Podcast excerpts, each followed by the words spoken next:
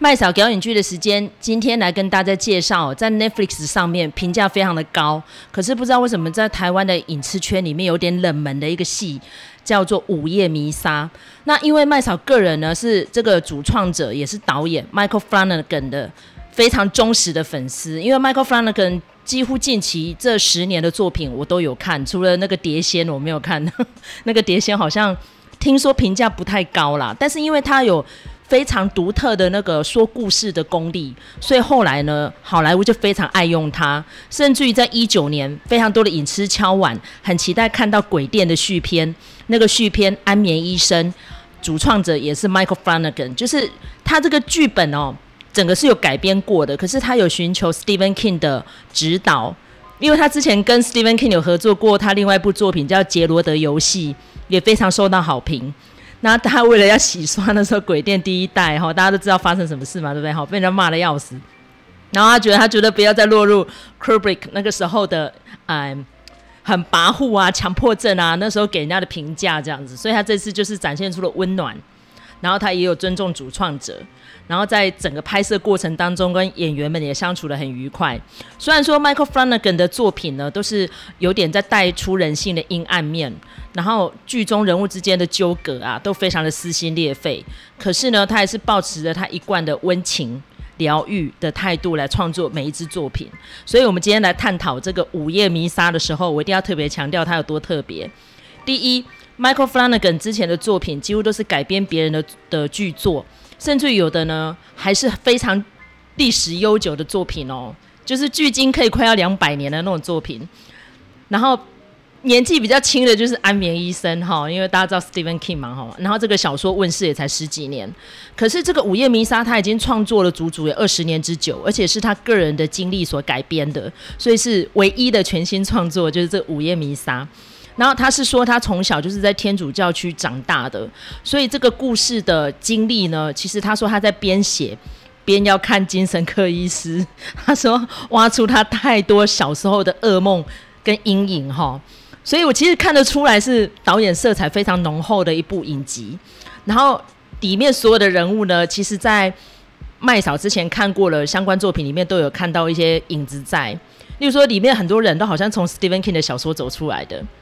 然后大家之间这样勾心斗角啊，然后小镇疑云啊，哎，这一阵子其实还蛮受欢迎哦。像麦嫂跟卢卡之前讲的那个《东城奇案》，也有类似那样的氛围。那因为我们《东城奇案》那一集推出之后，很多人敲完就说：“哎，你们不是要讲《午夜弥撒》？”我说：“哎，好，我来观察一下别人怎么讲。”哎，真的没什么人讲哎。我看到那个 YouTube 上面好像只有两个中国的啊、影评有在分析，然后台湾真的目前为止没有人讲哎，是。呃，太有深度了，还是怎么样这样哈？但是呢，《午夜弥撒》到底有什么看点呢？然后剧情梗概大概在说什么？我们现在把时间交给卢卡。哎、欸，这完全不是我的菜哈。那后来呢，是因为麦嫂推荐我看哈。那结果我一看清楚，就是想说，哎、欸，原来里面的这个男主角之一是那个呃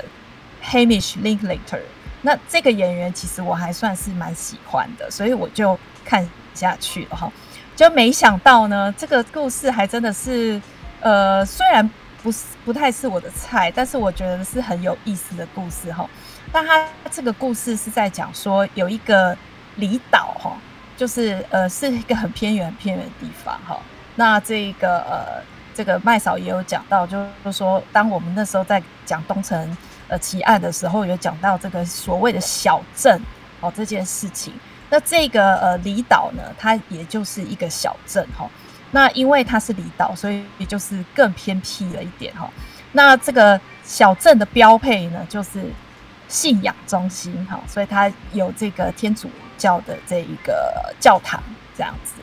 那其实这个小镇呢，就是蛮颠沛流离的哈，有发生一些事情。那比较大的一个事情是，呃，前几年有发生那个呃。石油的污染事件，哈，那所以导致这个小镇本来只有几千人而已，到最后呢，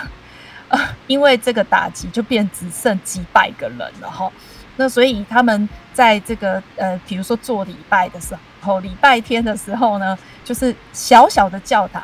正好坐满，或者甚至坐不满，哦。但是呢，那就是一个呃常态，哈，因为岛上的人真的很少。那这个男主角呢，叫做 Riley，那他是一个呃，就是一个普通人家，在一个岛上普通人家的一个呃长男哈。那他呢，本来是这个祭坛男孩，但是后来呢，他这个酒驾，然后就呃肇事哈，那把一个人撞死了，把一个女生撞死。了，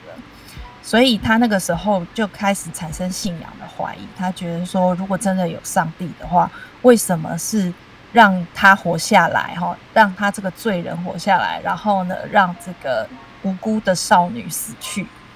所以他就变有点愤世嫉俗，然后呢，他这个坐完牢之后呢，就当然就回到岛上，因为其实就是也没有办法回到原本工作，然后他又对信仰有点丧失，这样子。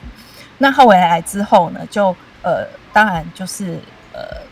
从他的眼光来看这个小镇啊，那包括有一个就是呃，他的。同学哈，因为反正小镇大家都是很很紧密的。那这个同学，这个女生呢，她是曾经想要呃想要梦想成为演员，结果呢到外地发展不顺之后呢，又怀了小孩，所以就回到镇上来，就是当老师这样子。那呃，就是从他们的眼光来看哈，那个小镇里头发生了一些怪事。那他们就觉得说，证明当然就是觉得说，哎、那个怎么会这样？哈，然后呢，这个所谓的信仰中心呢，就是有一个新的神父哈，因为原本的神父呢，他已经很老了哈，那他之前去了朝圣之旅，没想到在朝圣之旅的中间呢，就是身体不好，所以就退出去休养了。那所以那个教区就派新的神父来哈，新的神父后来了之后呢，他的很多作风都不太一样，那也呃变成就是说这个小镇呢开始发生一些更奇怪的事情哈，比如说包括有一个呃被醉汉哈不幸打中，然后呢呃呃半身不遂的一个女生，那她呢居然可以走路了哈。那之后呢，也陆陆续续证明身上都有一些奇迹发生。那大家就觉得说，哇，这个是上帝给我们这个可怜的小镇的一个垂怜哈。那所以就是大家就是越来越信这个保罗神父。那但是呢，呃，他们这个镇上的呃警长，好，这个警长他是一个穆斯林，那他就觉得说，哎，这个好是事有蹊跷。那所以。就是这样子的一个状况。那呃，到底这个小镇发生了什么事哈？那这个奇迹究竟是可信的还是怎么样的？这个就大家再去看这样子。其实我觉得当初哦，我从小在教会里面长大，但是我并不是去信教，我只是因为那时候下课没地方去。那因为以前的主日学很棒，会给糖果饼干说故事嘛。那时候曾经呢，我看到天使的画像，我是吓到的。那时候因为大概才八九岁，隐隐约约就觉得这个天使应该不是人，你知道吗？其实我的灵感还蛮准确的，就是我那时候一直觉得这个为什么旧约圣经这么可怕，你知道？然后尤其是里面呢，就会有一两个就是信教信的非常虔诚，然后到有点像魔女着魔那个程度，就是那个 Beverly。我看到这个角色就好像是那个史蒂芬金的那个迷雾，好里面那个哦妖怪一样，就是他们那种已经不只是信了，那个基本上已经是着魔。然后我就觉得说，哎，怎么有办法在这个影集短短数集里面讲得这么露骨啊？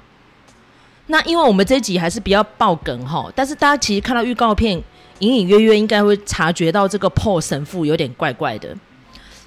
但是大家在看的过程，前面三集一定要忍耐过去哦，因为蛮多影评就是用文字阐述说那个前三集真的有点闷，就是它那个节奏进展非常的缓慢。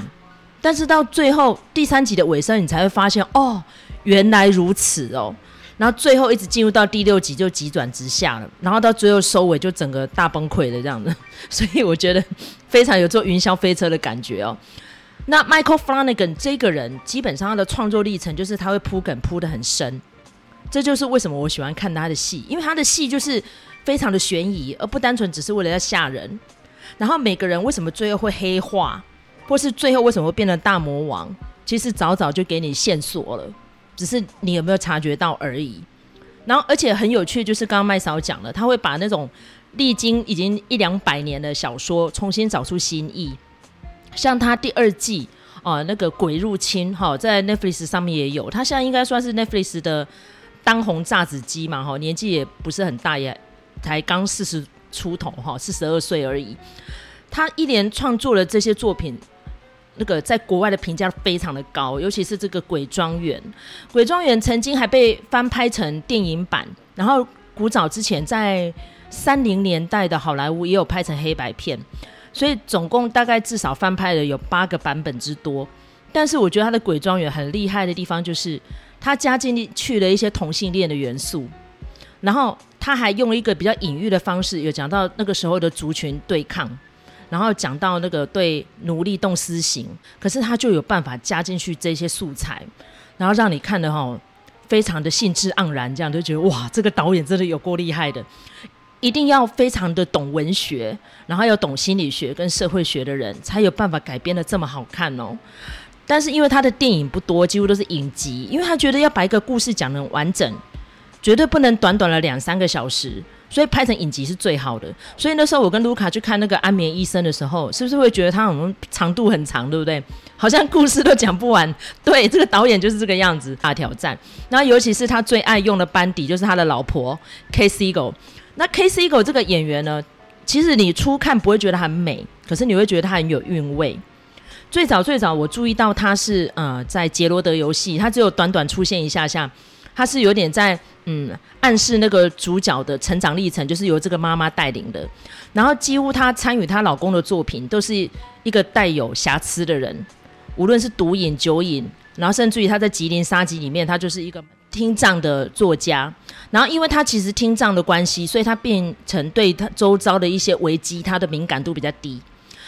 所以我觉得看得出来，这个导演他是应该是 Stephen King 非常资深的粉丝，所以他的创作都跟 Stephen King 有一点点关系哦。而且我觉得最有趣的地方是他在写这个呃 Midnight Mass 的时候，他说他其实经历了一个对宗教的排毒的过程，因为他说。其实生长在一个非常保守的家庭，没有吃东西吃，然后甚至于没有钱可以读书。但是呢，只要去了教会，一切都找到答案了。所以他从小就是不停地被洗脑的。那大家知道，其实这一阵子这十几年来，针对于天主教徒哦的一些心灵上的冲击，还有这些神父教士们做了什么好事，已经有非常多的好莱坞作品在做一连串的揭秘啊、哦，甚至于疗愈。所以我觉得这个 Midnight Mass 也是一记警钟啦，就是第一，大家不要再盲目的相信过去听到的一切都是真的；第二点，你要保有独立的判断力；第三点，一旦你长大了，掌握了一点权势之后，你一定要勇于说出真相。所以我觉得 Michael Flanagan 这一次创造这个 Midnight Mass 给我非常大的呃感触，就是说这个导演真的很诚实，而且他真的很有料。好，那啊、呃，因为这一段过程，我要细数他过去的作品。其实除了我刚刚讲到的有《鬼入侵》之外，还有《鬼庄园》。《鬼入侵》呢，它是改编自 Sherry Jackson 一九五九年的同名小说《The Hunting of Hill House》。它是在讲有一个妈妈，基本上呢，她就牺牲了自己，拯救了她老公跟她几个小孩。然后爸爸呢，连夜带着小孩子们逃跑之后，结果没想到他几个小孩就是。接连的发生了一些精神上的问题，然后甚至于那个小女儿就自杀了，这样。然后他有一个呃小儿子毒瘾上身，就是一直没办法戒掉。然后大儿子就把这个小时候妈妈牺牲自己，然后全家人逃离鬼屋的过程写成一本小说，非常的红。后来最后他们就回去找了老爸对质，就是到底妈妈那个时候为什么不能跟我们一起逃出来，必须要牺牲自己。最后，他们一家人就接种了回去这个鬼屋，去找出当年妈妈牺牲的真相。这样子，他在二零一八年十月一推出，真的就轰动全球了。就觉得这个导演说鬼故事的功力怎么这么强？尤其是最后，最后这些鬼都是从哪里来的？都是从我们小时候不敢张开眼睛，不敢打开你的五官，甚至不敢跟大人查证。然后造成你心中的阴影，然后那个阴影呢，就是被你自己的恐惧给喂养，越养越大，就养成了鬼。其实最主要它的逻辑是这个样子，所以你看 Michael Flanagan 里面的鬼，其实都不是真正的鬼，都是由你的错误认知所影射出来的。这就是我觉得这导演超猛的地方。那第二部作品就是这个《鬼入侵》的续集，也是独立的故事，就是我刚刚提到的《鬼庄园》。然后它的英文片名呢叫做《Turning of the Screws》，也是这个小说的原著名称。然后是亨利·詹姆斯的作品，他是在讲一个家庭教师进入到一个庄园里头，然后要照顾一对孤儿。孤儿的父母怎么死的不知道，但是有钱的叔叔就跟那个。家庭教师说：“你好好照顾我这一对可怜的子女，小兄妹两个呢，都有一点点精神异常，就是半夜会哭叫，说自己看到鬼这样子。所以这个家庭教师不仅要进去照顾小孩，还要去查出鬼从哪里来。然后结果最后这个鬼呢，我们不爆梗，但是呢，我前面已经有暗示了，其实都是疑心生暗鬼，就是大庄园里面一些不可告人的故事，最后就变成阴暗角落的鬼魂。”然后阴魂不散这样子，那后来就进入到我跟卢卡都有看的《安眠医生》。那其实我觉得《安眠医生》有点可惜，是很多人觉得他有点偏离鬼店第一集的故事太多，因为他最后就是好像就是归宗于哦有一个神秘的族群，然后他们是专门吸取小孩子的精力，而且那些小孩都要特定选过的超能力小孩，然后吸取他们的精力之后，这一群 outcast。好，我们在讲有点像是游牧民族，神秘的族群们，他就会长生不老，有点类似像吸血鬼那个样子。所以很多人看完之后觉得，哈，也差太多了吧？鬼店看样子是惊悚片啊，就是那个老爸有幽闭恐惧症就疯了，结果搞半天变成这样哦。对，其实 Stephen King 他一直想要强调说，那个作家为什么会起笑要杀死自己的老婆孩子？他其实不是自己起笑的，他是被鬼附身了。好，其实史蒂芬金一直有说这件事情。他说那个小说家是很爱家人的，他不会没来由的就发疯要杀死家人。所以最后《安眠医生》这改编作品就回归到史蒂芬金想要呈现的创作。因为史蒂芬金当初在写这个鬼店的时候，他就是深陷酒瘾的，因为他成名的太早，有很多重重的压力，所以他绝对不会想要让自己的影射就是那个作家，然后变成一个疯子杀掉家人。他说他根本不要这样。好，所以这就是 Flanagan 让我觉得很温暖的地方，他真的很尊重原著哈。然后再来，他有个作品是二零一八年的《杰罗德游戏》，其实蛮多人不能接受这个作品，因为觉得实在是太恐怖了。就是一对夫妻啊，然后要去乡村小屋玩性游戏，然后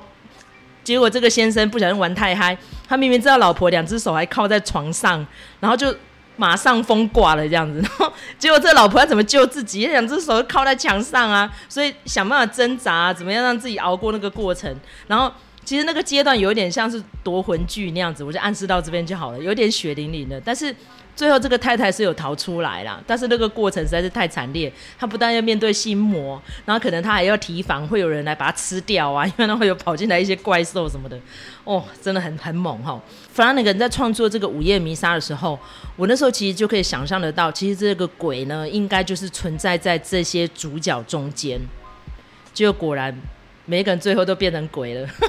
我暗示到这边就好了，所以。到最后，其实蛮多人说收烂尾啦，怎么会每个人一个个都炸掉了？哈，我讲到这里就好了。那个影像视觉非常非常的绚烂又离奇，就一整个不舒服这样子。但是我觉得它本来就是个虚构的故事嘛。其实他的作品里面都有非常多的啊、呃、明示暗示，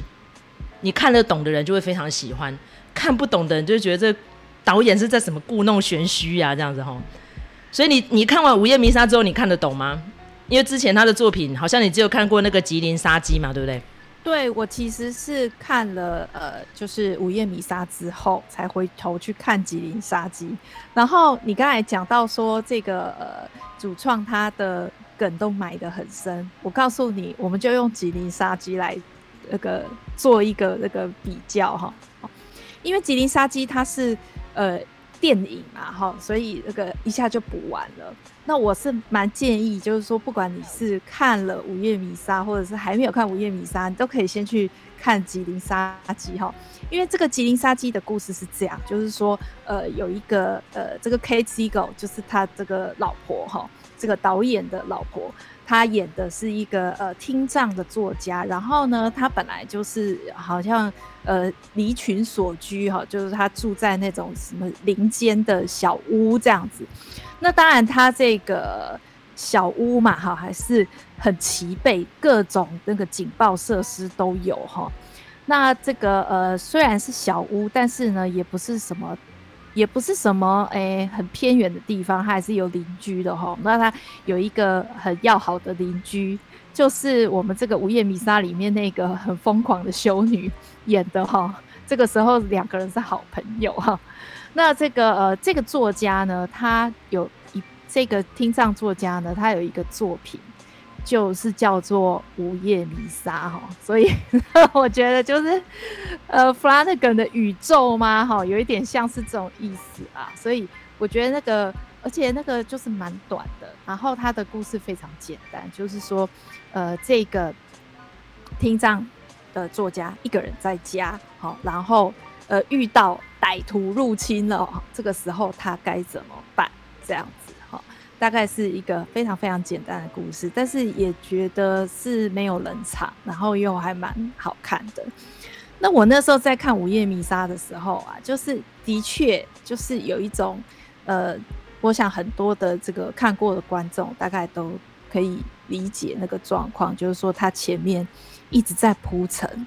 然后他甚至讲了很多信仰与不信之间的这个问题，这样子。那那个呃，所以你要说枯燥嘛，的确是有点枯燥。但是我觉得我自己看的感觉是觉得还好，就是我觉得那个部分是我我我还蛮能接受的。那甚至我觉得这个一定要提一下这个呃穆斯林的警长哦，我觉得那个警长提的观点是很很有趣的，因为这个小镇呢基本上都是。呃，以这个教堂为生活的中心，那其那那个一个穆斯林的警长来哦，那就警长你是要就是很全面的掌握所有镇民的生活，但是因为他是穆斯林，所以他没有办法呃去参加礼拜呀什么的。然后呃，其实镇上的人也都就是有一点排斥他这样子哈。那但是当这个小镇里头。呃，发生很多奇迹，不止一件两件，然后就是陆陆续续发生的时候呢，他就觉得说，他讲了一句很重要的话，他说这不是神的形式。那我觉得这个话呢，从一个穆斯林的口里说出来是非常有说服力的哈，因为其实呃他们的上帝都是同一个，那但是呢，呃为什么会有如此不同的解读，或者是说？呃，他们对于信仰的态度其实是不太一样的。我觉得这个呃比较点是还蛮有趣的。那我其实一开始也是听那个呃麦嫂说有这个穆斯林的角色，我才觉得说，哎，好像有点有趣，我来看看这样子。那我觉得很不错啦，就是说这个穆斯林他有发有发有有呃起到一个关键的作用，所以。我这个部分我是觉得还蛮好玩的哈。那后来呢，就是到了这个急转直下第六集之后，就会变成整个 像在放烟火一样哈，就是爆点不断，然后忽然变得很紧凑这样子。那我也是觉得说，这个也是这出戏的一个特色。那我觉得，嗯。我们就不破梗，但是我可以说，就是最近有一些 Netflix 上面的，不管是电影或者影集也好，都很喜欢用这个梗。好，那大家就再去看。那我会觉得说，因为我不是教会的人，好，我不是教会出身的人，所以我就在想说，哇，他这里面讲的那些东西真的是这样吗？哈，旧约圣经跟新约圣经。真的是这样吗？真的内容如此的，呃，怎么讲十八禁吗？哈，我就觉得说也是蛮呃惊讶的，蛮开眼界的哈。那我不晓得，就是说，呃，我是不晓得，就是说，如果是以教会的立场来看的话，会有什么感受啊？但是我想一定也很微妙吧。嗯，基本上我不敢推荐信徒去看呢，可能会骂死我，就会觉得说你这些脱离教会的写这什么烂剧本，拍这什么烂秀。我觉得绝大多数都会这个样子，就像是那时候那个《耶稣殉难记》，那个 Mel Gibson 就拍出来，就一堆教会的人其实是不喜欢的，诶，就是为什么你把它拍成这个样子？所以我觉得敢去碰触到宗教这一块，Michael Flanagan 真的很带种，这么血淋淋的去讲出来一个小岛上面的人。尤其这个岛是虚构的，实际上没有那个岛，我有去查过。尤其是他在那个传道的过程，然后还有看到这些信徒们怎么对待这个岛上的边缘人哦，甚至于里面那个哦信得非常的虔诚那个 Beverly 啊，动不动就会拿圣经的话去教训人的那个，诶，他这样下毒毒死那只无辜的小狗，诶，我觉得那种在电影上面杀狗的人都罪该万死。我刚好这一阵子在研究那个 John Wick 哦，因为他有画成漫画嘛。他说：“当初其实，在设计到底要不要杀死姜维克全家，还是去杀那只狗？结果最后他们决定保留这个狗的情节，因为那个狗这么小，这么天真无邪，连狗都可以杀，你还有什么事情不能做？所以我觉得那个 Beverly 注定就是里面最大的反派。我觉得他比里面所有人都还要坏，他是最坏最坏那一个。这样好，所以基本上看这个秀呢，我不能说它是疗愈啦，应该要说它是一个反思，甚至于是一个借镜。”我们自己是不是每个人都带着一把尺去量别人？但是你那个尺到底是不是公制的尺？何谓公平？何谓善良？何谓救赎？你看那个 Riley，他前面酒驾撞死人嘛，然后他午夜梦回都一直看到那个女生回来跟他索命，诶，他其实一直没有办法原谅他自己。结果到最后，当然这个剧情的尾声，每个人都得到他的救赎了，但是 Riley 那段是让我最不舍的。好，所以我觉得，嗯，人生那么长啊，每个人都可以用他自己的方式熬过你心中的那个阴暗面，然后借由这个短短的几集的影集，把一个故事说了这么让人痛彻心扉，然后甚至于会让我们深自去反省。你眼中看到的好人不一定是真正的好人哦，你脑袋里面想象的那个教条也不一定是真正的教条，甚至于圣经印了那么多本出来，每个人都读过。但是里面每一句话都是，嗯，都是对的吗？都是有真知灼见的吗？不一定哦。其实用另外一个方面来解读，有可能它是恶魔的语言哦。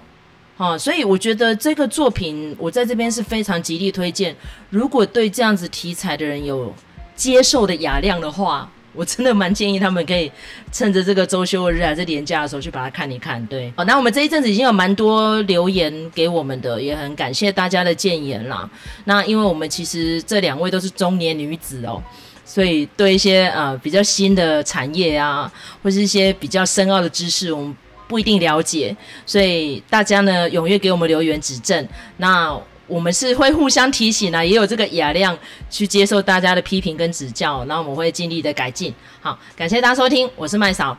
我是卢卡，下次再见哦，拜拜，拜拜。